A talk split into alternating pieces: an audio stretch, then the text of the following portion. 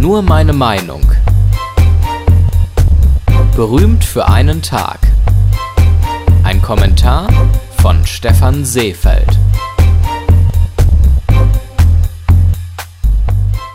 Einmal ein Star sein und von allen Menschen angehimmelt werden, mit seinem Können die Massen begeistern und ein Luxusleben in Saus und Braus führen. Irgendwann hatten wir alle mal diesen Wunsch oder zumindest Tagträume davon. Die technischen Möglichkeiten, um ein Millionenpublikum zu erreichen, gibt es mittlerweile.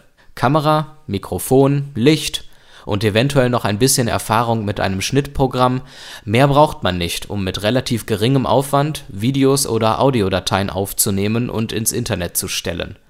Ein Text lässt sich sogar noch simpler und kostengünstiger publizieren.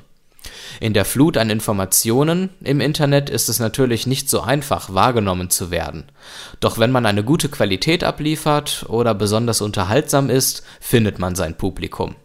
Trends kommen und gehen auf diese Weise sehr schnell. Berühmt für einen Tag kann man daher relativ leicht werden. Man darf allerdings nicht erwarten, dass der Erfolg von Dauer sein wird. Die Konkurrenz schläft nämlich nicht. Doch was hat man eigentlich davon, über einen gewissen Zeitraum berühmt zu sein? Zugegeben, von anderen Menschen für das, was man tut, bejubelt zu werden, hat seinen Reiz. Die negativen Konsequenzen sind allerdings nicht zu unterschätzen. Von seiner Privatsphäre wird man sich größtenteils verabschieden können.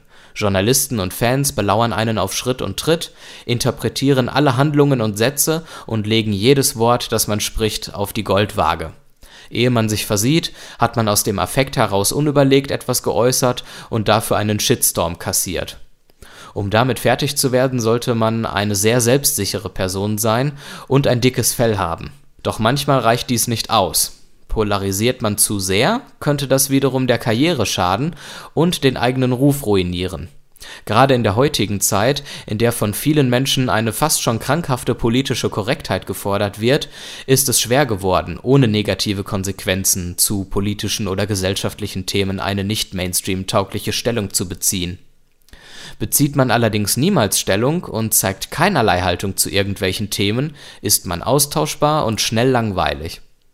All diesen Stress, die fehlende Privatsphäre, die Kritik und Skandale kann man verhindern, indem man die Medien und das Internet nicht nutzt, um viele Menschen zu erreichen.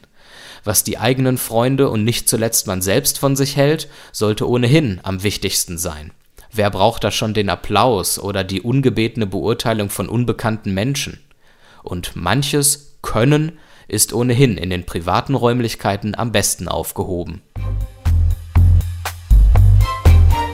Alle Folgen von Nur meine Meinung gibt es als Audiopodcast und als Text auf www.stephanseefeld.de.